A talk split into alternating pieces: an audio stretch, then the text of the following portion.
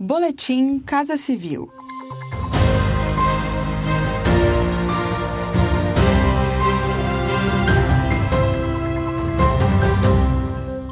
Acompanhe as principais ações do governo federal nesta quinta-feira, 20 de outubro. Reduzir a burocracia e incentivar as startups brasileiras, facilitando a criação desses negócios inovadores.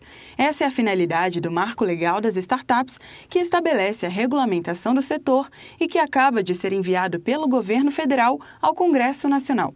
Coordenada pelos Ministérios da Economia e da Ciência, Tecnologia e Inovações, a proposta tem entre as principais medidas para as startups startups, a melhoria do ambiente de negócios, a segurança jurídica para as startups e para os investidores, facilitar a captação de investimentos privados e a modernização da relação com o setor público, como explica o secretário especial de Produtividade, Emprego e Competitividade do Ministério da Economia, Carlos da Costa. São grandes avanços no financiamento de startups reduzindo a burocracia, dando incentivos do governo e tornando o Brasil cada vez mais inovador e um ambiente adequado para as nossas startups.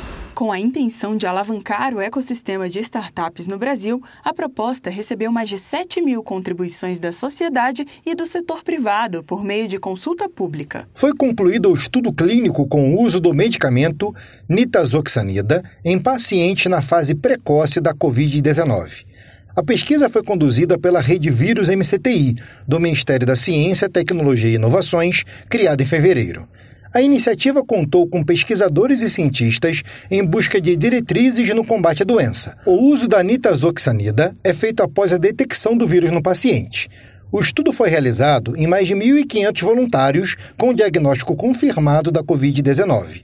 As vantagens do medicamento foram apresentadas nesta semana pelo governo federal, como explica o ministro do MCTI, Marcos Pontes. Nós temos agora um medicamento comprovado né, cientificamente que é capaz de reduzir a carga viral.